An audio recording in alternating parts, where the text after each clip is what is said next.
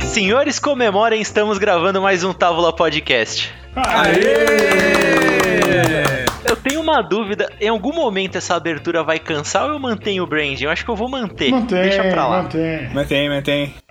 É obrigatório ter um pouco de ordem na vida. Já que a gente tá falando de ordem e progresso, a gente vai falar um tema muito querido para os fãs de quadrinhos, que eu vou apresentar em breve, é lógico, no meu momento Bial, porque ordem, né? Ordem e progresso. Organização do programa. Eu sou o Gui Moraes, apresentador dessa tábua, e eu não tô sozinho. Eu não sei se eu sou o sidekick deles ou se eles são os meus sidekicks, mas a gente vai sidekicando pra tudo quanto é lado. Tô acompanhado do Eric de Carvalho, ele que detém o escudo do Távola de Vibrânio que nunca quebra, o nosso capitão Távola entre nós. Parabéns, Eric, mais uma vez aqui, hein? Como você falou, não sei se sou eu, mas enfim, obrigado, tamo aí, cara. Vamos, vamos botar ordem nisso aqui. E já que é pra falar de um patriota, não consigo relacionar ele a ninguém, a nenhum super-herói desse tipo. Ele é o nosso Old Man Homero, aqui presenciando mais uma vez esse quadrinho. Seja muito bem-vindo, meu amigo Mestre Massuto. Opa, estamos aí, eu quero uma pílula branca. Mais referências em breve durante a nossa discussão. Muito bom. E o nosso Capitão Bahia, cara. Puta, se tem um capitão que eu teria com toda certeza um pôster, é o nosso Capitão Bahia. Tem uma pátria para ser amada, é essa. Seja muito bem-vindo, Matheus Rodrigues, o nosso novinho. Aí, valeu Gui, valeu Eric, valeu Mero. Sempre um prazer estar aqui com vocês. E de fato, a única bandeira que vale a pena mesmo carregar é a do Bahia. E de novo, cara, quando a gente tiver vídeo, hein, meu? Porque toda a gravação tem a bandeira do Bahia atrás do, do Bahia, né? Do, do Esporte Clube, atrás do Matheus. Eu acho o máximo. É isso, senhores. Então o Távola começa mais uma pauta nerd. A gente quer aquela mesinha democrática mais próxima do bar da sua faculdade. E estamos aqui matando saudade daquele momento do boteco em que todo mundo sentava e jogava conversa fora. Como a gente é nerd, vamos falar mais uma vez sobre algo que a gente gosta muito e está assistindo. Falcão e Soldado Invernal chegou às telas, aos quadros, às TVs, aos celulares, enfim, não sei onde você está assistindo isso, da Disney Plus. E a gente vai falar um pouquinho, mas não sobre especificamente a série, mas também. Serginho, sobe a vinheta que eu vou fazer o meu momento Capitão Bial. Falcão e Soldado Invernal são sidekicks do Capitão América. Quem acompanhou todo o MCU sabe que aquela bandeira americana com a estrela, com o escudo, a cara de um soldado perfeito, era acompanhado por um amigo quebrado que foi pego pelo inimigo, foi torturado e depois virou um herói. E por um outro soldado herói de guerra, mais comum, sem nenhum poder, um homem do povo, que ganhou um equipamento militar e se tornou um vingador. Né?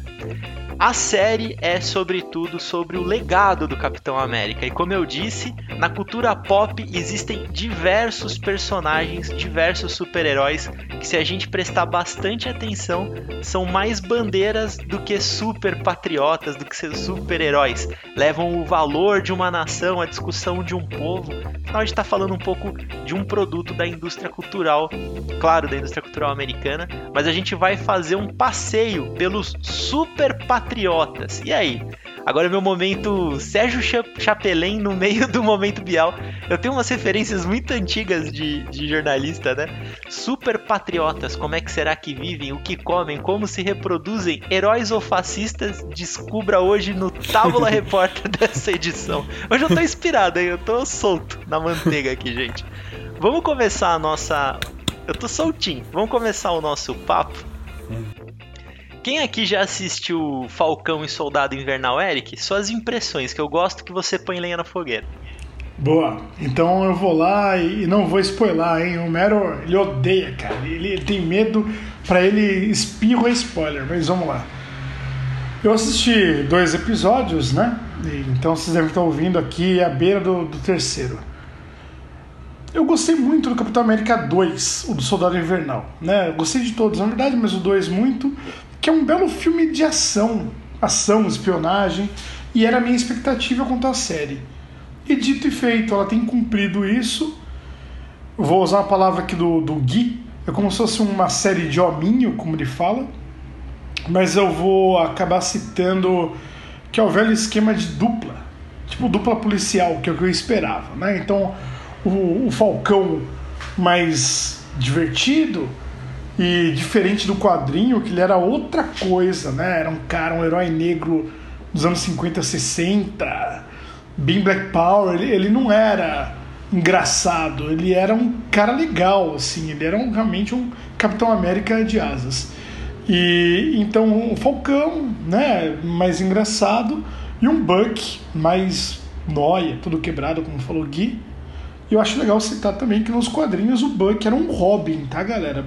Para quem viu os quadrinhos, para quem viu os desenhos animados antigos, anos 60, 70, o Buck, ele inicialmente era o Robin do Capitão América, tá? Para deixar claro. E os dois fazem uma dupla. Então, vai ter Hydra, mas de fato é sobre o manto. Achei legal. De cara não gostei, deu assistir um pouco mais e tô achando um bom entretenimento, tá? Então, qualidade Marvel de sempre, muito boa. Acho que é mais legal, é mais legal acompanhar o legado e os caminhos aí que alguns personagens estão aparecendo que eu quero falar que eu acho que já, já não é spoiler, mas vamos aguardar. É melhor ver o caminho que alguns certos novos personagens vão tomar. É isso. Muito bom, Eric. Suas impressões, Homero. Você que é um homem mais contido, mais sábio, que tudo lê, tudo assiste, mas que gosta de colocar aquela pimentinha, afinal, não está sendo dirigido pelo Zack Snyder, né? A gente tem esse problema aí na série. Ainda bem. É... Bom, eu, eu também sou o mais old aqui, né?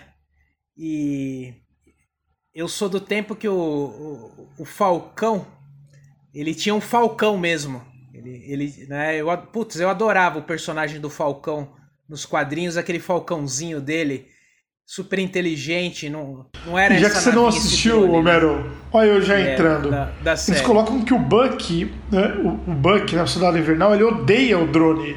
E eu, eu, eu também odeio. Não, não, eu, é. Não, porque sim, não sim. tinha isso. E sim, ele odeia. Sim, eu falo, cara, esse drone vermelho que é, tudo faz, pelo amor de Deus. Mas prossiga aí, perdão. É. E, e, e, é verdade, eu gostava muito do Falcão. E é legal que o Falcão, o uniforme dele não era desse jeito. Depois apareceu a, as asas, e não eram asas mecânicas, enfim. Era toda aquela coisa de quadrinhos fantásticos. Era um uniforme branco e vermelho, depois ficou verde com tons de amarelo, ocre, né? Uh, mas era legal.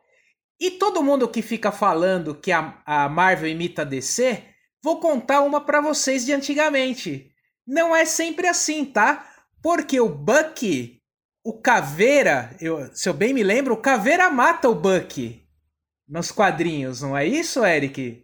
Né? Muito antes do Robin morrer, tá, gente? Sabe o Jason Todd que, que todo mundo na época lá telefonou, vamos matar o Robin, não mata o Robin, né? Pois é, em Capitão América, nos quadrinhos, o, o, o Buck morre. Né? E, e, aliás, o uniforme do Buck era fantástico. Eu adorava aquele uniforme vermelho, é, é, as botas vermelhas, a luva vermelha e o uniforme azul que lembrava até uh, uniforme um pouco dos, do, dos soldados americanos da Guerra Civil, da União, mas um, um azul um pouco mais claro. Não, não, não remetia ao azul dos confederados, longe disso, mas era um azul marinho. Era uma cor bonita, né? E ele usava aquela mascrinha de Robin é, preta. Esse era o Buck. Agora, falando da série de TV, eu assisti sim o segundo episódio, consegui assistir e gostei mais do que o primeiro. Eu achei que o primeiro episódio foi um episódio amarrado, as coisas não aconteciam, apesar de eles pontuarem algumas situações ali é, com relação ao blip, a volta das pessoas, né? E aí eu acho que eles costuraram um pouco mais nesse episódio. Tem uma certa tensão racial num, num dado momento entre o personagem do Falcão e policiais, tá? Não vou descrever a cena, vocês vão ver. Né? Então é interessante que eles não estão sendo. não estão entrando muito nessa seara, mas deveria. Né? Talvez vá não crescendo. Porque os personagens dão muito margem para isso. Tá? Ah, nos quadrinhos, eu não lembro quantos Capitães Américas existiram enquanto o Capitão América estava congelado. Acho que foram cinco, né, Eric? É uma coisa assim. E no segundo episódio tem aí um indicativo de algo nesse sentido. Ah, não vou dar spoiler, tá? Mas vou deixar aqui no ar para dar o gostinho de vocês que ainda não viram é, sacarem as referências que estão ali. O segundo episódio é mais interessante, né? É... O agente americano, que não é agente americano, Pô, me ele segurei, é mas você América, falou, que né? bom. Porque é aí que eu quero Mas- entrar, vamos aí. É. Nos quadrinhos, nos Super quadrinhos é o patriota. agente americano, super patriota também, né? É, o uniforme tá legal, lembra muito dos quadrinhos, mas eu quero O preto depois, Homero. O preto. É isso que eu queria falar. É, o preto é depois, né? É, é, imagino. Espero que, espero que, que no último episódio Provavelmente. repente tenha um lance assim ou uma cena pó- uma cena pós-créditos, porque aí é outro outro uniforme, outro escudo, né? Enfim. Vamos ver o rumo que isso vai tomar, tá? Então as primeiras impressões é, são essas. É uma série que começou meio travada, mas deu uma boa desenroladinha aí no segundo episódio. Vamos ver como ela evolui. Muito bom, Homero. E agora as impressões do nosso novinho. Matheus, você não presenciou os inícios, os começos do Capitão América ali nos primórdios em que ele era realmente um veículo de propaganda do, do poder americano na guerra, né? Quais são as suas impressões da série? É, eu só presenciei o, o começo do Capitão América do MCU mesmo, em 2011 lá. Lembro até hoje de ter ido assistir o filme no cinema, eu era bem mais novo do que eu sou hoje, né? Tinha o que, 10, 11 anos. E novamente achei fantástico. Infelizmente, eu ainda não assisti o segundo episódio, então o Homero e o Eric estão bem mais avançados aí no, no, no que relaciona ao enredo da série. Mas eu gostei bastante, tipo, do primeiro episódio. Apesar de ser meio fraquinho, ele realmente é meio fraquinho, não tem nada de muito novo. Acho que ele passa muito tempo investindo mais em aprofundar esses personagens que, tipo, aparecem em um monte de filme. Aparecem todos os Capitã- Capitães Américas, que, na minha opinião, o Capitão América tem a melhor trilogia da Marvel. Quer dizer, tirando Vingadores, claro, mas é que os três filmes acho que são muito bons. E. com destaque especial pro segundo também. Acho o Soldado Invernal um dos melhores filmes da Marvel, fácil. E. E eu acho que. é- eu tô gostando, tem um tom mais político, né? Acho que a trilogia do Capitão América é, é o, o braço da Marvel aí que mais se.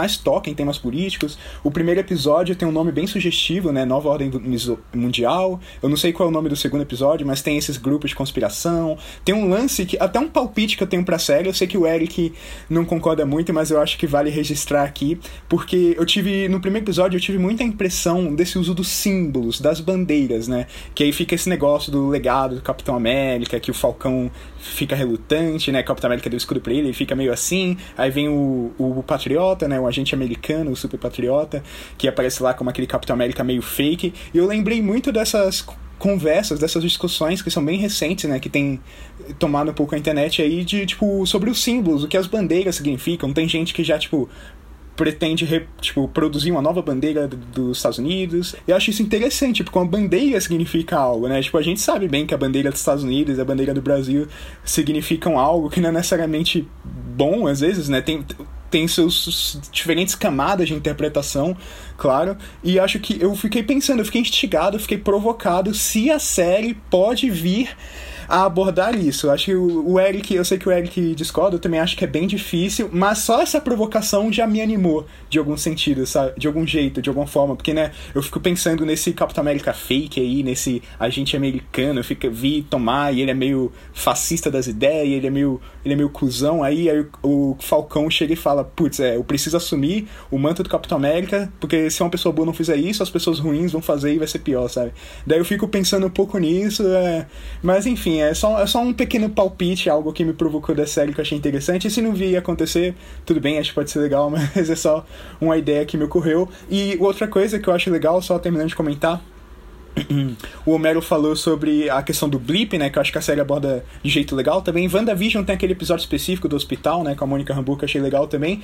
Mas é só que eu acho legal destacar como parece que a Marvel tá se coincidiu de um jeito ingra... tipo de um jeito interessante, acho que engraçado seria meio sádico, mas como o blip coincidiu de uma certa forma com o trauma do coronavírus, sabe? Tipo, esse período do final de 2019, né, do de 2020 tal, que, tipo, né, tem um grande trauma na humanidade, e com a Marvel também tá, tipo, a timeline meio que, tipo, pulou um pouco, né? Agora eles estão em 2023, então teoricamente, né, quando o mundo vai ter voltado ao normal, entre aspas. Mas é só isso, um detalhe que eu achei interessante. Acho que eles exploram um pouco na série do Falcão e do Soldado Invernal esse mundo, né, quando as coisas não eram normais, que remete, pelo menos para mim, remete bastante à, à situação que a gente tá vivendo agora. E é isso, tô animado, preciso assistir ainda o segundo episódio, ver como a série vai desenrolar. Mas já sendo esse legado aí do Capitão América, né, essa essa vale a pena, Marvel é isso, né, super-herói, vale a pena briga de hominho, briga de soldadinho. Então, tô animado, tô animado. Homero, acho que é você, cara. É, é a, a, correção que eu, eu falei lá da morte do Buck, do Caveira, na verdade é o Barão Zemo que, que arma todo o esquema lá no avião com as bombas. E aí o Capitão América e o, e o Buck vão tentar impedir o avião. E aí, quando, inclusive, o Capitão América é Fica. é congelado no mar, né? Mas o isso tá muito Buck papo, desaparece. Tem, tem uma belíssima é, história que eu tenho que o Caveira é. mata mesmo o Buck. Mas enfim, né? Marvel tem essas coisas. Então, é, é mas. É, é porque assim, são muitas histórias, a gente acaba misturando todas elas, e, e de tempos em tempos eles acabam revendo essa, esses conceitos, né? Então, é, mas eu precisava falar isso até porque o Zemo, né, vai ter um papel importante aí na, na série do, do Falcão. Né? No trailer mesmo já aparece isso, né? Já dá esse indicativo. Muito bom, muito bom. Gente, eu fui viajando na fala de vocês, mas eu, eu, vou, eu vou acrescentar isso logo na sequência. Primeiro eu vou passar minhas impressões. Eu gostei muito da série. É, eu sou um Marvete safado, né, Homero? Principalmente quando o assunto é audiovisual. Eu acho sensacional a forma como a Marvel está transpondo para as telas esse comportamento que a gente, e eu me incluo, mas claro que vocês em um volume muito maior, tem com os quadrinhos, né? É sempre uma oportunidade nova de ouvir uma história nova, de saber algo novo, e tem relação com aquilo que está lá atrás e puxa aquela história da gaveta e traz. É muito legal você ter esse universo de narrativas, né? Funcionando de uma maneira tão bem engrenhada. E, e eu, eu acho, Matheus, eu concordo demais com você. Eu acho a sequência de filmes do Capitão América a melhor do MCU, tirando a dos Vingadores, né? Ele é o melhor filme solo do MCU, com certeza são os do Capitão América, porque o primeiro é um puta filme legal de guerra, ele não é não recebeu tanto brilho assim, tudo bem, mas é um filme muito legal de guerra. O segundo é um filme de espionagem, o terceiro é o Guerra Civil, que eu acho que é um filme que já traz o tom do que vai ser a Guerra Infinita, já traz o que vai ser o Ultimato. Ali começa tudo. E agora vem uma série do mesmo universo que eu fui com a expectativa baixa Assim como eu fui com a expectativa baixa com WandaVision e WandaVision jogou a régua lá no alto, e aí eu fui com essa expectativa, falei, bom, não vai ser WandaVision. Porque quando eu entrei no WandaVision, eu falei, não vai ser o Ultimato. E eu gostei do WandaVision. E aí quando eu entrei no Falcão e o Soldado Invernal, gostei, achei consistente, faz sentido, tá dentro da, da estética do, do próprio Capitão América e me deixou curioso. E eu adoro esses filmes. Eu, quando eu falo filme de hominho, hominho, eu não sei se todo mundo no Brasil usa essa expressão. Mas para não ser cancelado, eu tava falando não ser cancelado, não é filme de hominho, homem, hominho, nós, masculinos, não. É que quando era criança a gente chama bonequinho de hominho, né? Eu tinha isso, vou brincar de hominho. E ficava brigando com os bonequinhos. O Matheus trouxe uma boa expressão, filme de soldadinho. E tem uma expressão para esse tipo de série, que é o buddy cop, né? Que é o famoso gênero de buddy cop, que é dois personagens, dois parceiros. E aí você vai entrar, puta, em Bad Boys, tem diversos outros filmes em que você tem essa fórmula, né? Do bonzinho malvadão, é, Tira do cara bom, tira arrumadinho, mal. com o cara todo desengrenhado, né? Quando é uma máquina mortífera, por exemplo, né? Um clássico desse estilo e tudo mais. Gostei da série. Agora eu quero compartilhar com vocês algo autoral, hein? Podcast tem que ter um, um jeitinho autoral. Eu lembrei, eu fiquei aqui, vocês foram falando dos quadrinhos, eu falei, ué, mas eu acho que Capitão América foi o primeiro quadrinho que eu li na vida. Assim, sem ser Turma da Mônica, aqueles quadrinhos que a gente lê quando é criança, né? Foi o primeiro quadrinho de super-herói. Eu achei, graças ao Guia dos Quadrinhos, que o, quando a gente gravou com, com o Mário Barroso, ele elogiou muito. Eu queria compartilhar com vocês que eu achei sensacional. É a edição Capitão América número 178. Ela foi publicada em março de 94. Olha a coincidência, a gente gravando em março. Ela foi publicada em março de 94. É, e ela originalmente fazia referência à revista americana de 1968, número 374 da Marvel. Cara, é sensacional. É uma capa com o Capitão América dando um murro no Ossos Cruzados. E para mim, por muito tempo, todo o inimigo do Capitão América era uma caveira, porque tinha o, o Caveira Vermelha, o Ossos Cruzados, eu achava. E aí, quando eu fui conhecer o Justiceiro, eu fiquei esperando o Capitão América aparecer para dar uma porrada no Justiceiro. Exato. Aconteceu. Já deu, né? Já de deu uma porrada no com caveira no, na... Faca na caveira não é muito a ideia do Capitão América, né? Mas foi o primeiro quadrinho, eu devo ter ele em algum lugar aqui guardado, mas enfim, aí aparece vários personagens, né? Do, do universo do Capitão América. Tem o Demolidor, tem a Cascavel, a Viúva Negra, o Mercenário, o Rei do Crime. Aí vai embora. A, a Marvel tem todo um panteão. Mas senti a saudade. O Guilherme de 1994 está em algum lugarzinho aí na minha memória, além dessa revistinha. E entrando pelo Capitão América no número. No universo dos super-heróis, Homero. Tá explicado o porquê que eu sou um Marvete danado, viu?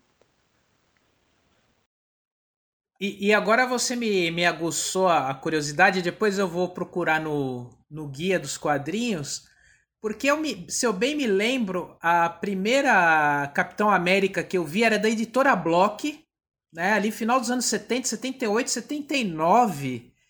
É, eu tinha 10 anos de idade ali. E eu, eu, eu lembro da capa que era o Capitão América enfrentando a bomba vovó que eu não lembro se era da Hydra ou da Ima. Aliás, eu tenho, eu, eu gosto muito mais quando o Capitão América enfrenta a Ima do que a ideia mecânicas avançadas do que a Hydra. Eu sempre tive raiva da Hydra, né? Mas é, não que eu não, não tenha raiva da, da Ima, que também é uma, é uma dissidência da, da Hydra. Mas assim, raiva no sentido de que eu não, não gostava desses vilões mesmo, né? E, e Capitão América contra Bomba Vovó. Eu preciso achar isso daí. Que, que raio de Bomba Vovó é essa? Ou se é delírio da minha mente já com as pílulas brancas, vermelhas e, e, e azuis aí da, do Bazooka? Mas vamos seguir a pauta, que esse não é um episódio de, de notas, a gente não vai avaliar, afinal a série ainda não acabou e a gente não faz isso com série, a gente faz isso com filme, principalmente se o filme for da DC, porque é legal a polêmica e o debate, né, Homero? Eu falo isso sempre sorrindo aqui. Mas vamos seguir. Quando a gente quando a gente fala do Capitão América, ele é um personagem que traz uma ideia, né? E é interessante quantos personagens o universo dos quadrinhos tem. O próprio Superman, né? Há até aquela série famosa em que o, o, o Superman cai na Rússia e não cai nos Estados Unidos, e aí ele vira um ícone da União Soviética e tem toda aquela. É, é uma provocação à, à, ciência dos autores né, dos quadrinhos de que o Superman também é uma bandeira americana, mesmo ele não sendo o Super Capitão América, né? Ele é o Superman, ele tá ali na cultura americana, né? E o Capitão América é isso mais gritado, né? Porque você tem as cores da bandeira americana, a estrela da bandeira americana, os valores americanos, e os quadrinhos em diversos momentos eles sambaram nessa ideia, né? Afinal, ele é um patriota ou ele carrega os valores de uma nação, né? Existe essa diferença? É possível ser, sei lá, ufanista sem ser fascista? É possível ser patriota sem ser fascista? O que é isso? E a gente está aproveitando para discutir isso. É lógico que a gente vive no Brasil de 2021, né? Então, Eric, joga a sua bomba vovó aí, já que o Homero disse, pra gente iniciar o nosso debate.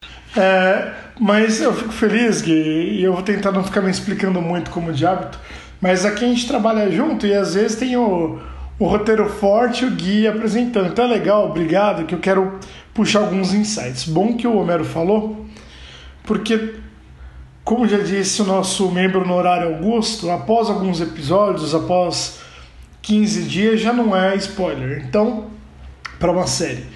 Então, o primeiro episódio termina com um novo Capitão América.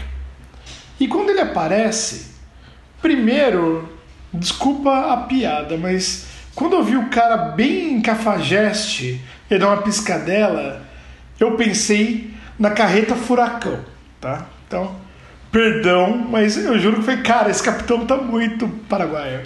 Mas eu falei, que legal, tomara que eles tragam o US Agents, né? Que foi o Super Patriota, um nome que eu acho horrível, mas é bom. Vou explicar o porquê. Eu acho que a, Marvel, às vezes, claro, ela, ela, é meio brega, tem esses nomes assim, mas ou, ou é infantil, mas qual que é a ideia? O nome dele era Super Patriota. E ele avança no arco dele no quadrinho, não sei se será isso, até ele virar US Agents. E aí a gente começou a ficar prestando atenção na série, porque isso aqui é um exercício de futurição, acho que o Matheus acerta mais que eu, mas o, o US Agents, o Super Patriota, ele é meio que um fascista, ele é um, ele é um demente, ele dá porrada. Então ele vai falar assim: América é assim, e senta a lenha, né? E no episódio 2, o melhor amigo dele fala assim: olha, você vai ter que beijar a mão de presidente, vai ter que sorrir para político, você não pode resolver tudo na porrada. Daí eu falei: oba! Só que para mim, quando a série se desenvolve, eu não achei o cara antipático, eu achei o cara bem justo. Ele, por enquanto, não pintou ser o demente do quadrinho. Né? E, o, e o US Agent, que tinha o mesmo nome, John Walker, ele era um estúpido e um excelente personagem. Ele era aquela pessoa, tenta imaginar, é tão distante, mas uma pessoa que leva o patriotismo a tal ponto que começa a brigar com as pessoas próximas e começa a agir com truculência e desenvolver seus argumentos numa lógica de ame primeiro o seu país, né? Ame-o ou deixe-o, alguns diriam. Então, cara, eu, eu vou passar a palavra para os outros. Eu queria falar muito mais, mas pega daí, galera. É, pensando nisso que você, que você falou, re, realmente, se você pega esse personagem da série, né? Ele, ele não parece ser aquele cara fascistão que é dos quadrinhos. Porque nos quadrinhos o cara é fascistão mesmo. É, Talvez eu fale uma besteira agora, mas ele parece muito aquele americano. Ah, nos quadrinhos, ele parece muito aquele americano Sim. da América Profunda, né? Aquele cara arraigado. Jogador de talvez futebol da, americano. dali do Alabama. É. Brigando, o cara do Alabama meio. Ah, mas ele tem um companheiro negro, mas. Mas é aquele racista, né? Que fica ali no, né, escrotão. É, mas ali, né, mas ele tem um amigo é. negro, na série nem dele, é. A Ele é um cara né? ok. Uhum. Não, na série não. Não, não, não. Eu falo dos quadrinhos, ele transparece mais isso, né? O cara escroto nesse nível. O cara da América Profunda mesmo, talvez. Não sei se eu tô falando besteira ou não. Aí os nossos ouvintes podem discordar, obviamente, e achar, ah, não, Homero, não concordo com essa visão. Mas é, é, a impressão que eu passo nos quadrinhos. Agora, no, na série, não. Na série, eles é, aliviaram. Ele, ele parece um cara correto. É o soldado americano, né? Patriota, sim, mas que tá ali cumprindo sua missão. E é um cara que, inclusive, fala bem do Steve Rogers. Tem o Steve Rogers como exemplo, né? E tudo mais. É diferente. Pode ser que ao longo da série né? Nós estamos falando do segundo episódio. É, tem mais sete episódios, se eu não me engano, pela frente. Então tem muita água para rolar aí. Pode ser que o cara se transforme, mostre outras facetas. Mas se ele fosse Teria fascistão, eu acho que já E, e viu, Mero, vou até falar uma né? coisa. O, o Gui falou no episódio do Snyder Cut que ele não cria empatia pelos personagens da DC. Cara, vendo o segundo episódio, eu dou razão pro Capitão América e não dou pros outros dois que estão de birra com ele, cara. Então, o Falcão e o, e o Soldado Invernal estão meio doidinhos porque eles assumiram o, o, o manto. Eu falo, cara, trabalha junto para resolver o problema, né? Então é, é, curioso, tá? Eu, sei lá, não sei se era a intenção do autor, mas eu, eu até acho que ele tá certo. até, é, até, a, até porque o fascistão, quando ele se mostra, ele se mostra logo de cara, né? A gente tem um exemplo vivo aí que ele vai na TV, né, e fala. Ah, bom, entenderam, né? É isso aí. É, eu, o que eu acho interessante é que na, na, no universo da, da Marvel no cinema, né, o Capitão América ele teve pouco essa discussão em cima dele da, da representação dele como bandeira, né? No, no Capitão América, o primeiro Vingador, que é o começo de tudo, mostra ele meio como um produto do marketing, né? De ir até a guerra demonstrar o, o, o, o, soldado ideal americano e logo depois isso muda, ele acaba vendo que ele tem que se tornar um herói.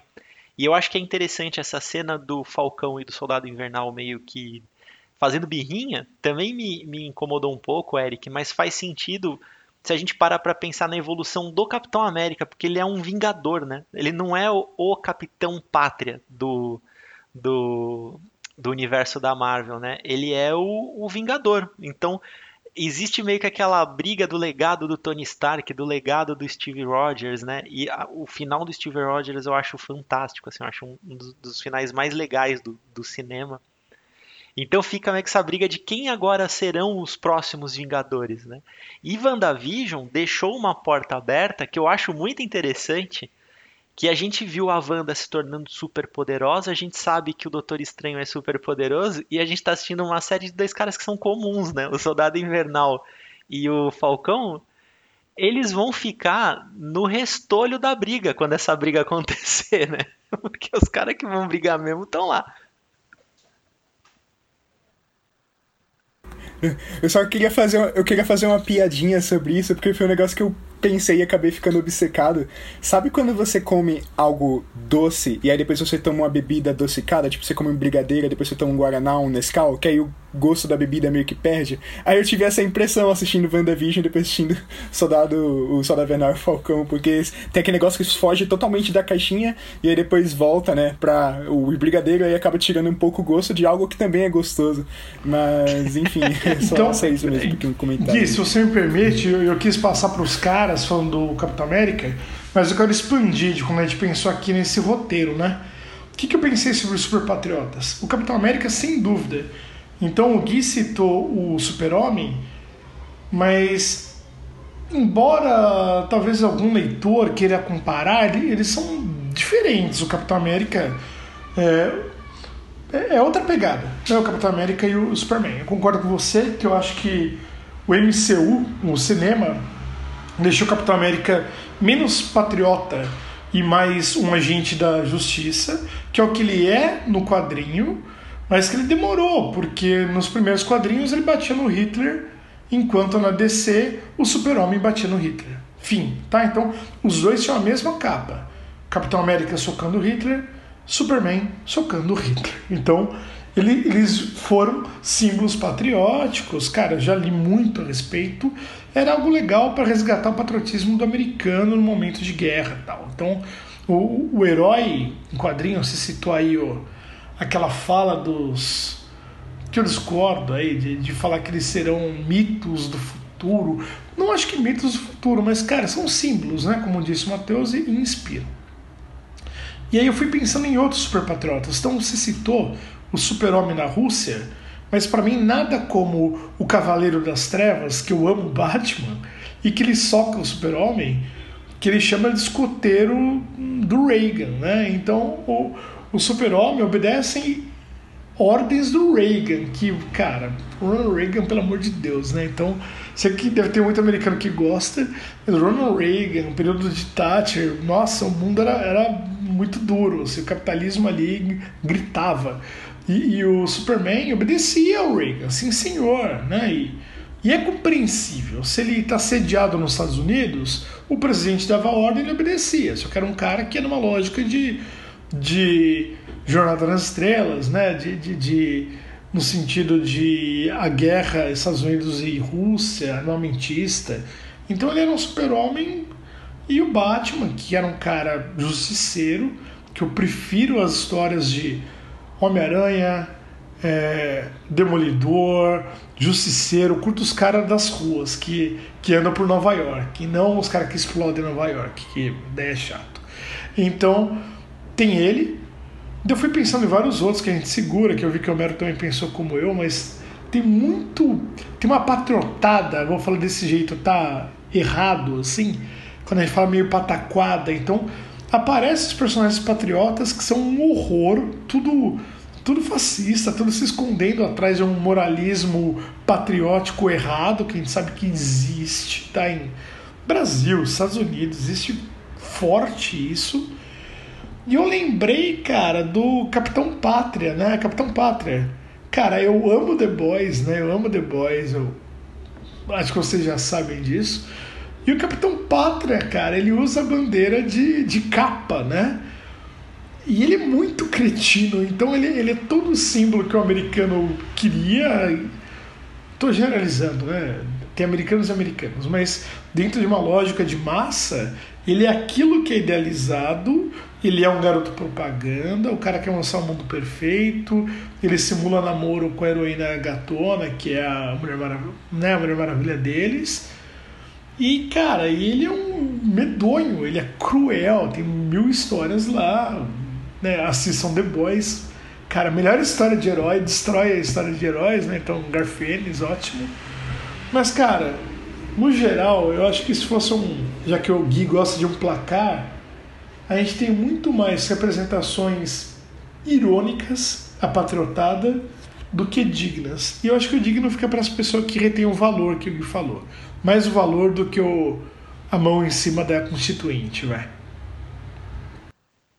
Eu acho que te, são eras, né? Tem aquele, aquela, aquela história das eras dos quadrinhos, né? Eu acho que os, os roteiristas inicialmente utilizaram como bandeira, surgiu dessa forma, e aí os, os roteiristas das outras gerações eles aproveitaram isso para gerar crítica, né? Pra, porque é, eu não sei, eu vou, eu vou falar uma frase aqui que eu vou me arrepender, mas é, a gente está na nossa contemporaneidade é meio esquisito você ver um, um super-herói trajado de uma bandeira, né? Você já sabe o que vai vir. Você já sabe. Você falar, ih, esse cara, né? Eu, por que, que eu tô me arrependendo? Que a gente tá em 2021 e eu não sei se em 2022 isso vai ser tão absurdo assim. Eu falo, olha lá, puta, que ingênuo. Achava que isso não ia acontecer. mas, mas é interessante isso que você falou, que inclusive a Mulher Maravilha, ela, é, a partir do cinema, eles aproveitaram para dar um, né, uma modificada, porque o, o, shortinho que ela usava era a bandeira, né, estrelinhas e tudo mais. E hoje ela tá com aquela saia azulada, né, mas você não vê mais aquele, aquela constelação de estrelas que poderia remeter à bandeira americana. Então eles vão, eles vão modificando, né, é, para pra... É o Homem-Aranha agora também tá com uniforme preto, ao invés Mas... do azul, preto e vermelho. É, então, eles vão Mas o Aranha, o Aranha não era o americano. Assim, né? O Aranha é legal. É. Ele, ele é um garoto é. nova-iorquino, né? Foi mudando, mas Isso. é por aí. Mas é, é, até engraçado, sei lá se é o caso, né? Não, não somos nenhum de nós semioticistas, mas no Snyder Cut, o super-homem volta de preto. O Homem-Aranha mudou para preto, e como o Homero já comentou, quando o Super Patriota nos quadrinhos deixa de ser o Capitão América, ele veste um uniforme preto. E aí talvez seja um luto aí pela pátria, sei lá, cara. Enfim. E aí, preto é o Batman, né, cara? Agora, preto o... é o Batman, porra. O cara vira outro tipo de vigilante. É. Batman, justiceiro. Preto é, é sangue nos olhos. Justiceiro. Agora, é, isso que você falou é interessante das eras do quadrinho, dos, dos quadrinhos, porque a primeira era era de ouro, né? Período da Segunda Guerra Mundial. Então tinha essa questão mesmo, né? De você estimular as tropas. Depois você teve a era de prata lá nos anos 60, a era de bronze. Né? No final da era de bronze, que começou os quadrinhos dos anos 80 lá, com aqueles heróis sem moral e violentos, né? Aí a chegada dos Jim Lees, Rob Liefelds e da vida aí, e também o lado interessante com Alan Moore e, e Frank Miller, né? Que é o, o, o, legal dos anos 80 ali, essa dupla, né? Entre outros, tá? Ah, já, o, já o Jim Lee é anos 90, né? É, o Jim Lee, Rob Liefeld é o anos 90 com Heróis Reborn, que é aqueles heróis plastificados, bombados, anabolizados, drogados, malucos e sem moral, né? É um outro tipo de fac...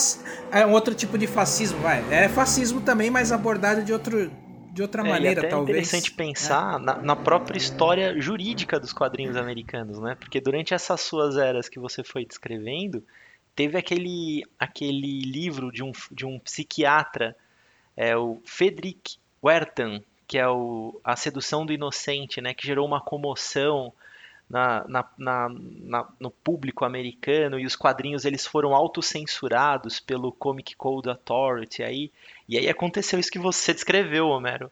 A Mulher Maravilha virou dona de casa, o Superman ele se tornou uma bandeira americana, o Capitão América tinha as historinhas sem graças de, de escoteiro, né? Porque muitas das, das lições morais eram passadas por esses personagens, né? Até que isso a evolução da história americana ela foi se tornando né, um período de crise, final de Guerra Fria, teve um momento da depressão, teve tudo acontecendo lá. E aí os quadrinhos entram, que eu acho que é o momento em que a gente está entrando no nosso país.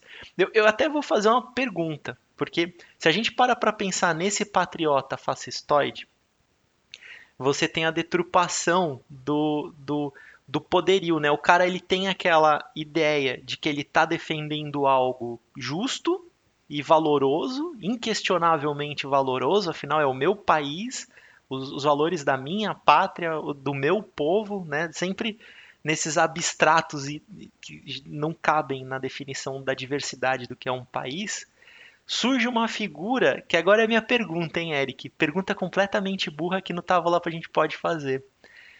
Quem assistiu Taxi Driver sabe do que eu vou falar. Tem aquela figura do cara que tem ódio né? Ele tem o ódio da podridão, das, da prostituição, do tráfico de drogas, da violência, né? E essa podridão me, me traz um personagem dos quadrinhos que talvez se encaixe como um patriota, eu nunca tinha parado para pensar, que é o Rorschach.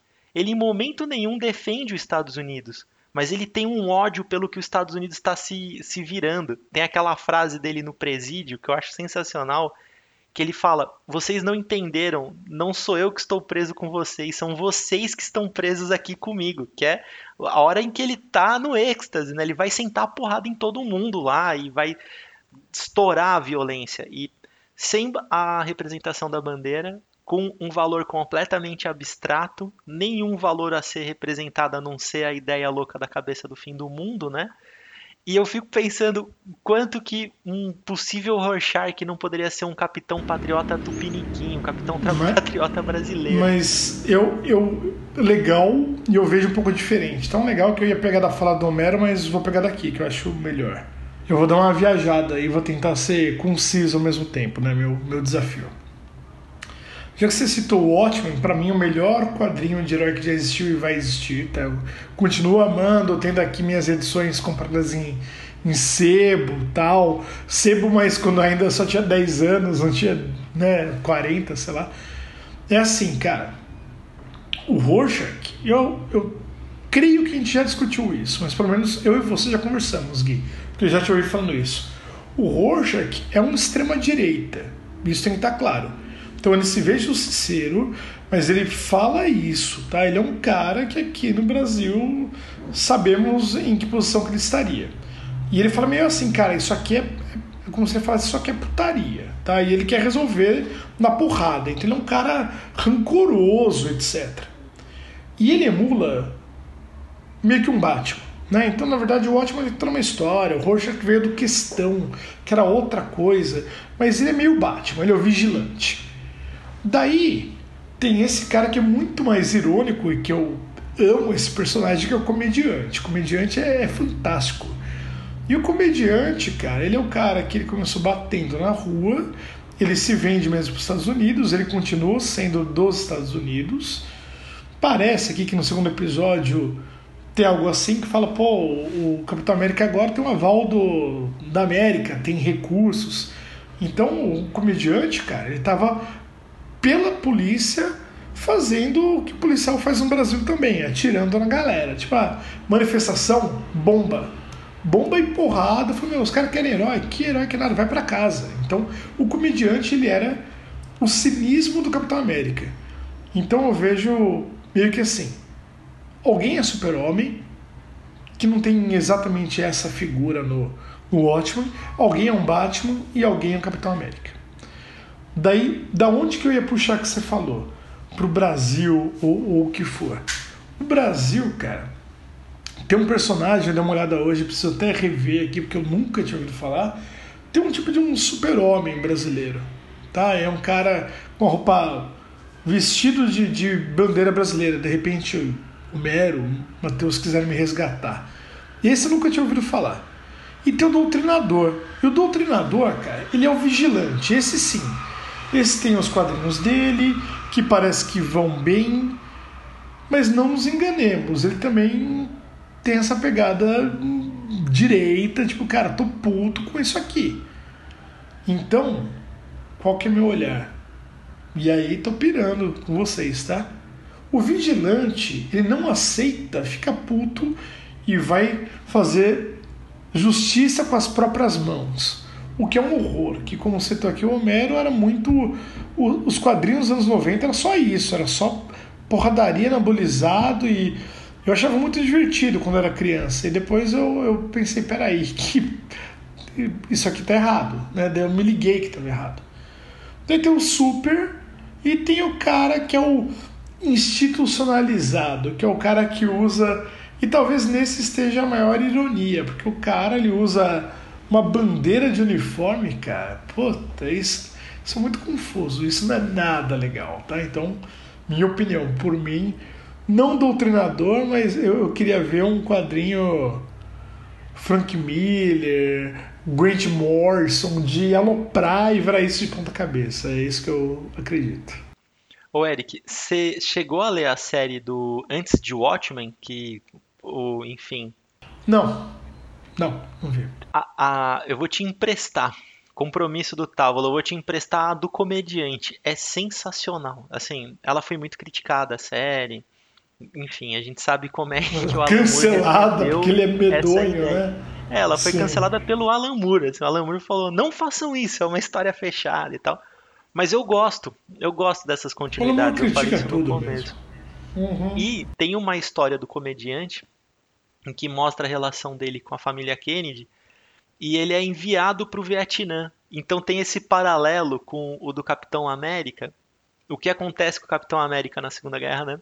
E o que acontece com o comediante no Vietnã. E vocês sabem o que foi o, o, o Vietnã.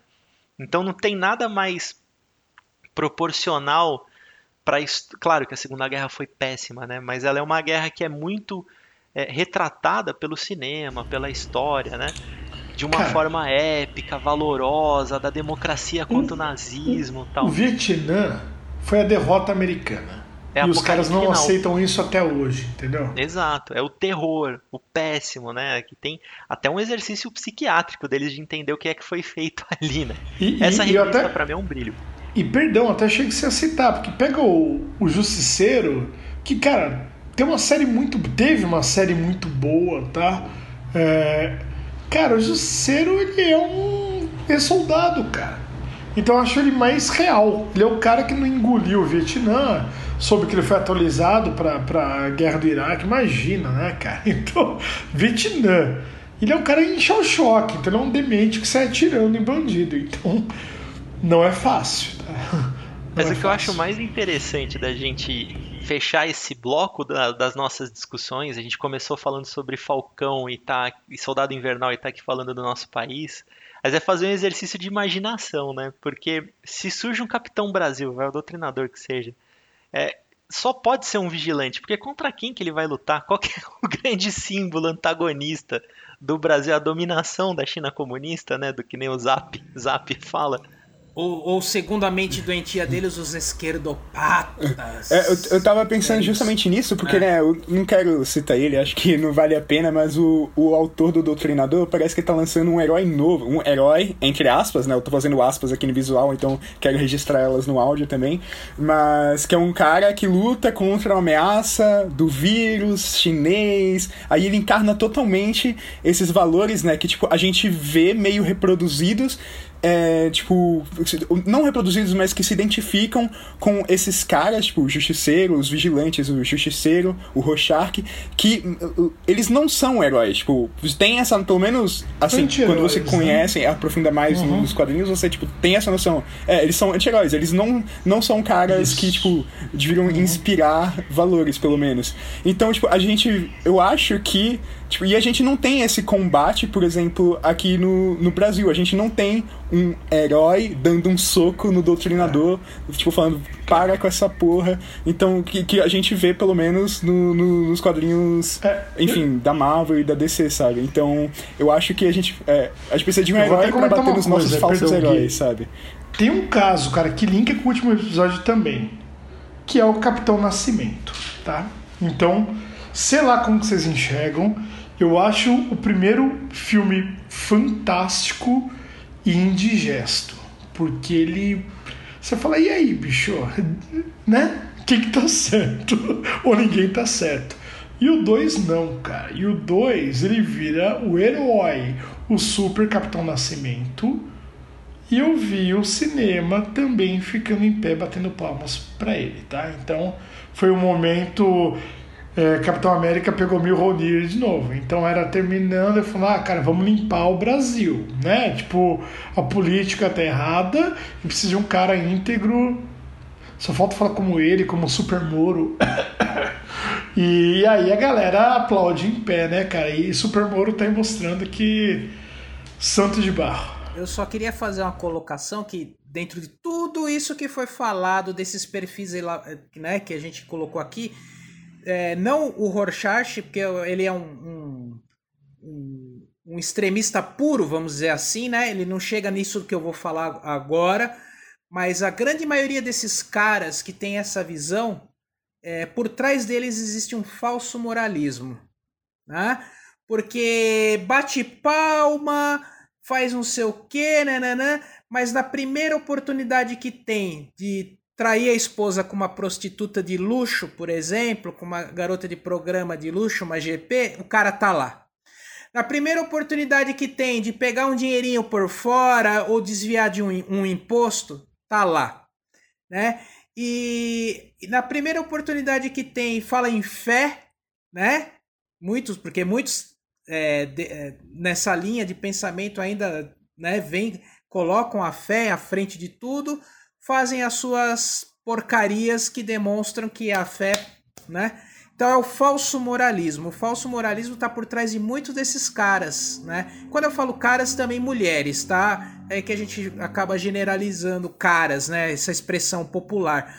Mas homens e mulheres que defendem com unhas e dentes, né? Essa moral, esses costumes, esse não sei o que, esse dedo acusador, você, seu esquerdista, você não sei o quê, e aí por trás de tudo o falso moralismo fazendo suas porcarias, né? É, a gente não pode esquecer de, de falar isso do Cara, nosso Brasilzão a, grande. A vida é muito The Boys, bicho, é muito The Boys. É, o que mais me, me surpreende é o patético, porque assim, se você for parar pra pensar na Guerra Civil, a briga era pelos super-heróis sendo obrigados a demonstrar sua, sua personalidade, né? E deixar de existir. Tirar as máscaras, né? Se você for parar para pensar no Watchmen, também era uma briga contra a proibição, né? Dos vigilantes, para que os vigilantes não usem as máscaras. E os vigilantes brasileiros, eles querem mesmo não usar máscara. Eles já estão nessa de não vou usar máscara. Não usa máscara, mas usa aquela camiseta amarela, né? Da seleção, na... e são um bando de hipócritas. Pronto, falei. E, e, tocando tocando no falso moralismo do Homero, eles ficam, não, não, não vamos tomar vacina, não vamos usar máscara, e na primeira oportunidade toma Cara, vacina escondida E a galera os outros que, que, ferrem, né? começou a pegar avião pra tomar vacina em Cuba, vocês viram? É uma piada, cara. Piada Pois é, né? É, é, é o falso moralismo, né? É, aí eu sou dono de uma grande igreja, falo da vacina, falo do vírus mentiroso, mas eu pego um, um avião, vou pra Miami e tomo lá a vacina da Em Miami eu Pfizer até dos Estados aceito. É engraçado os caras irem pra Cuba tomar. Mas, o, o, É. o Gui, posso então entrar aí, já que você já tá. A gente já tá falando do Brasil, que é o nosso último bloco, já que ele comentou. E Aliás, nós estamos algo, falando cara, dos nossos super patriotas, né? É, eu lembrei, eu citei o Super Moro, né, que é um cara que queria ser herói.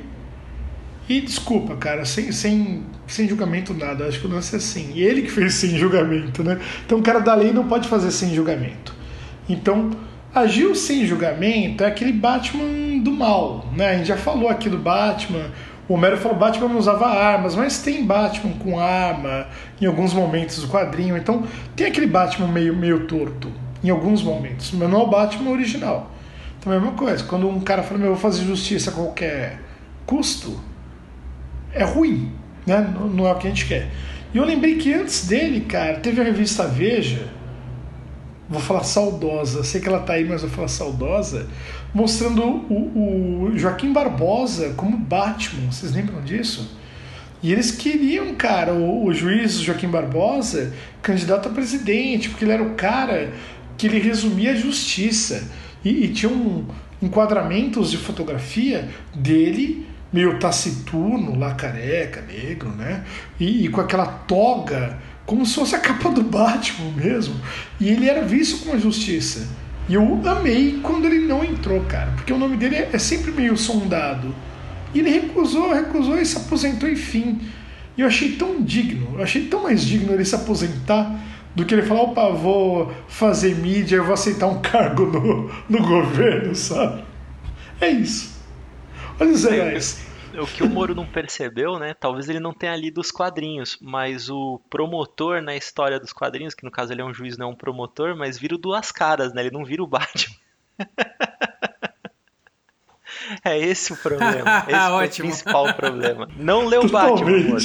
Cara, Você é não leu Harvey, é o Harvey Dent, cara, não leu. É o Harvey Dent. A vida imitando a arte, né? É. Agora, É bem significa isso. que o nosso, o nosso É isso, Batman não. ele tem um dedo a menos É, na luva? desculpa, Será que é desculpa. isso? Não sei. Não quero jogar isso aqui. Agora, Gui, Ah, não sei. tem uma coisa que eu pensei, cara, e, e eu vou ter que patentear essa aqui.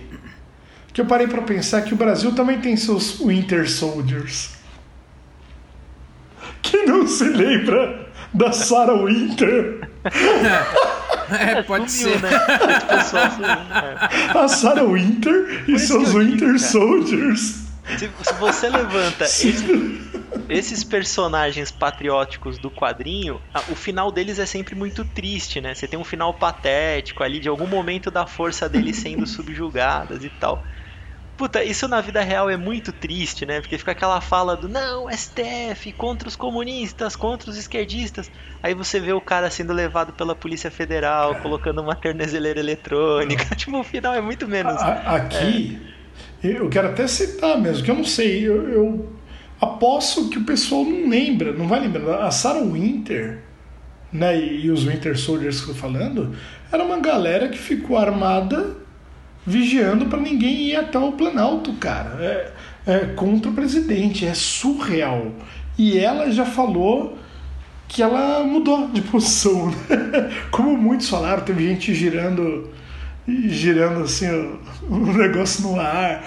Então, cara, tinha uma galera muito efusiva, assim, muito heróica, muito. Eu tenho a impressão que de repente todo mundo queria chutar o cachorro morto, ou o que fosse. E que bom que existem alguns recuos, mas é o que você falou, Gui. Eu acho que tem, tem um momento de vergonha alheia que, ele, que eu acho que é o que rola com o US Agent, sabe? Que uma hora eles falam, cara, Peraí, que papel é esse que eu tô fazendo, sabe? É, o do, o do Capitão Pátria, né? Que logo na primeira, na primeira temporada do The Boys mostra, o cara é um doente, ele é um dodói, né? Não tem como sair desse buraco. E o que esse pessoal não contou, talvez até pra gente encerrar essa história de política aqui e já ir para as indicações, é, o que esse pessoal não contou é assim: se você é o Falcão ou você é o Soldado Invernal, você só vai pro pau porque você sabe que o Hulk tá lá, o Thor tá lá, o Homem de Ferro tá lá. Esses caras vão comprar o seu berro. Nesse, no momento que o negócio apertar, o Homem de Ferro vai estalar o dedo. Agora, você tá na briga e o seu Homem de Ferro, vai, aqui fazendo as aspas do Matheus, tá lá sentado no Planalto preocupado com os filhinhos, ele não vai estalar o dedo por você, cara. ele não te ama 3 mil vezes, né? E aí você fica rendido, cara. Aí você desiste. Muda de profissão, vai virar influencer, vira outra coisa, né? Agora, herói da pátria realmente não é. Gente, desde o episódio do Alex Hilsenbeck, a gente criou essa arapuca no Távola que a gente senta para falar sobre super-heróis, senta para falar sobre quadrinhos e a gente acaba falando sobre política, porque é necessário falar sobre super-heróis, é necessário falar sobre quadrinhos, a gente precisa do lúdico, mas a gente também precisa encarar a realidade. Távola, ele não se furta a fazer isso. E eu quero fazer. Posso começar a minha indicação, senhores? Porque eu quero fazer a minha indicação com todo o coração, dando spoilers, cenas aí dos próximos capítulos do Tavlon, pessoal que vai sentar aqui com a gente para a gente conversar. Tem muito conteúdo e eles vão com certeza fazer um episódio maravilhoso, mas eles lançaram, acabaram de lançar é, um livro que está disponível no site para compra, enfim, entrega em todo o Brasil, que é Super Heróis e a Política, do site Quadrinheiros, o nosso querido amigo Iberê Moreno já sentou para falar sobre quadrinhos nacionais conosco, a gente vai falar sobre isso com eles. Super-Heróis e Política é um livro você compra pelo link, pode parcelar em até duas vezes, está 40 reais e é um livro gigantesco que faz todo esse apanhado de como as histórias em quadrinho em diversos momentos abordaram a política. Então, você, nerd, que escuta o Távola por algum motivo, a gente tem uma confiança muito grande no nosso público, né? Eu tenho certeza absoluta que todo mundo que está ouvindo isso daqui pensa como a gente. Mas aquela pessoa que fala, ah, eu não gosto que fique politizando meu quadrinho, ah, eu não gosto que envolva tal discussão identitária no meu super-herói. Cara, você está completamente errado, você não entendeu nada até agora. Volta e releia aquilo que você goste, preste atenção nas páginas e veja o que está sendo discutido. E compra o livro dos quadrinheiros. Vou repetir, Super-heróis e a política. R$ 39,99 dá para comprar no link e entrega no Brasil inteiro. Vamos para a próxima? Eric, suas indicações. Então vamos lá, eu também vou fazer mais de uma, tá? Sei que a gente combinou de fazer o contrário, mas pega uma de principal. A primeira que eu ia fazer também era dos quadrinheiros, que eu vi quando eles lançaram. Adoro quadrinheiros, parceiros, o Gui já falou. Em breve vamos estar trabalhando com algo junto. E o Iberê, naquele excelente episódio de quadrinhos nacionais, estava com a gente, né? Então é um parceirão já do Tavla. O que eu ia sugerir é Os Dois Lados da Guerra Civil. Eu achei que o Gui ia falar desse, que é um, um belo um belo livro. Então, Os Dois Lados da Guerra Civil, análise histórica e filosófica do maior conflito entre super-heróis. Que lembrando, o o integrado foi Homem de Ferro e o justo foi o Capitão América, tá? E no livro isso é muito mais claro do que no filme. Então, essa é a super indicação. No mais, The Boys, que mostra heróis americanos, cara, cínicos e midiáticos, sensacional, belíssima série, belíssimo quadrinho. E também a queda de Murdoch, que eu amo, só para falar que o, o, Demolidor, que é um personagem que eu adoro, talvez que eu mais goste da Marvel, enfrenta o, o imbecil do Bazooka. Mas o Bazooka eu vou deixar pro Homero comentar aqui. É isso. Muito bom, Eric. Homero, suas indicações. É, o Bazooka é um personagem é, a lá Frank, Frank Miller mesmo, né? Um, um Capitão América distorcido, sem camisa, com, com, bot, com turnos é, Metranca. É, a, bandeira americana tatuada, não lembro se é no, no rosto, rosto, no braço, e toma no a rosto. pílula. É no rosto, né? Aí ele toma, me deu uma vermelha, uma pílula vermelha, antes de Matrix, tá? tinha a pílula vermelha e azul do duas, do Frank Miller. Ele toma as duas, fica loucão. E acho que tinha, Tinha a pílula branca também, né? Que eu até brinquei. É, as três, né? Que representam a bandeira americana, né? O, as cores da estrela branca, as listras vermelha, azul, enfim, tá? A minha indicação não vai ser. Vai ser quadrinhos, mas não é nada Marvel nem DC. É, é uma história de terror editada pela editora Mino, que eu não conhecia. Ela, eu, é- aqui eu tenho o volume 1, tá? Mas ela já tá no volume 5. Capa dura, papel couché, mas não é tão caro. Tá na faixa aí de seus 50 reais, 56 reais. Né? É caro. né? Mas não é aquela coisa absurda acima do 100. É uma história de terror que é Gideon Falls, tá? Gid- Gideon Falls, né? E o volume 1 é o Celeiro Negro, que é o que abre a história. Eu vou dizer que o Celeiro Negro é como se fosse uma entidade, né? Uma criatura que se manifesta trazendo a loucura e a morte. Ele se materializa e aí as pessoas enlouquecem e acabam desaparecendo. E a história é fantástica porque tem um rapaz esquizofrênico que revira o lixo para pegar pedaços do celeiro negro que ele quer montar. Tem a psicanalista dele e tem um padre. Então, história de terror que tem um padre, que tem padre, é aquela, é aquela coisa, é o clássico, né? A, a história ela é escrita pelo Jeff Lemire, canadense, canadense americano, né? Canadense que vive lá nos Estados Unidos, né? Tal. Desenhada pelo Andrea Sorrentino, italiano, adoro os desenhos do Sorrentino, e colorida pelo inglês David Sitwart, tá? É, ela tem uma, um desenho mais chapado. Então, Gideon Falls. Procurem. É, a estrutura da história daria uma bela série pro streaming, viu? Não digo filme, longa-metragem eu acho que não, mas uma série, né, pra TV, que na verdade é o streaming hoje, olha, daria uma bela série de terror aí, com uns lances, né, de psicanálise e, e assim por diante, tá bom? Gideon Falls, muito interessante, muito legal, vale a pena você ter aí na sua coleção. Muito bom, Homero. Obrigado pela indicação. E agora ele que vem de vermelho, branco e azul, mas não é a bandeira americana, é a bandeira do Bahia.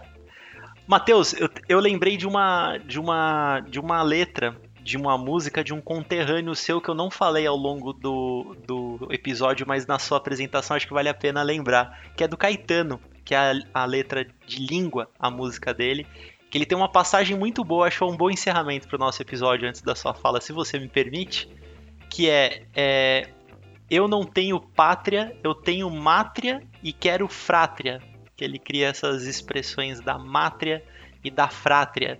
Faz a gente pensar, né? O que seria uma frátria? Talvez fosse um lugar mais legal de viver. A gente vai ficar esperando o Capitão Fratriota, então eu acho que ele vai ser mais produtivo.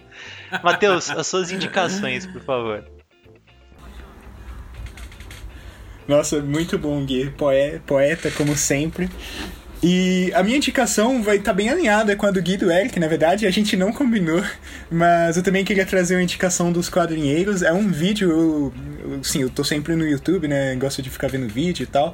E aí eles têm uns vídeo ensaios muito bons. Desde o episódio do Ibirê eu assinei o canal e, nossa, vejo sempre. Eles fazem reflexões muito boas sobre cultura pop, sobre o universo dos quadrinhos, claro mas também se estende para, enfim, outro, outro, outras camadas da cultura pop. E é um vídeo que eu me inspirei um pouco em uma das falas, né, falando que o, os nossos ditos heróis, os nossos falsos heróis de quadrinhos no Brasil, que são um doutrinador e outro palhaço lá, são heróis de nada e que eles mereciam levar um soco de alguém que é um herói de verdade.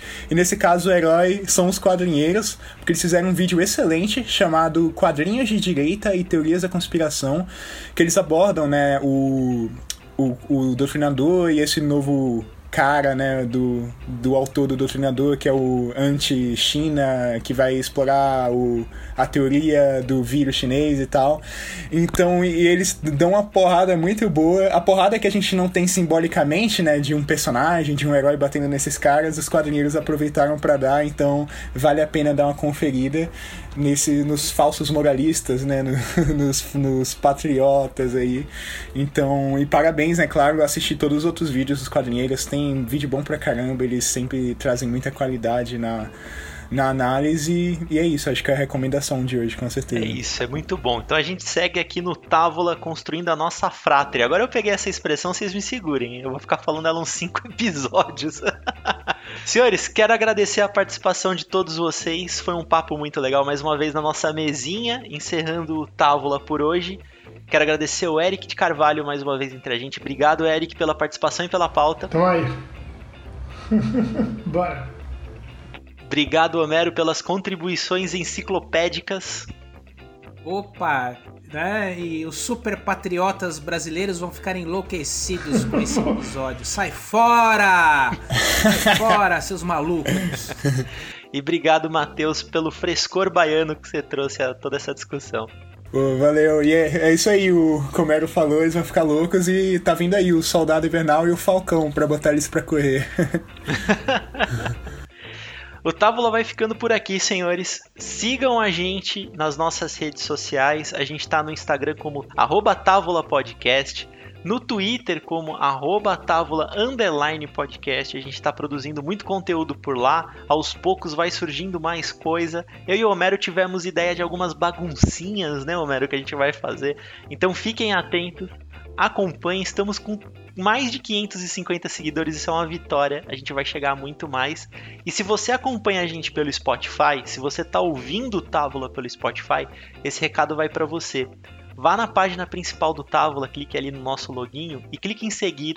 Não custa nada para você, é de graça e ajuda demais a gente a expandir o Távola para mais pessoas. Tá bom? Um abraço para vocês, meus amores, e até o próximo Távola Podcast. Tchau, tchau.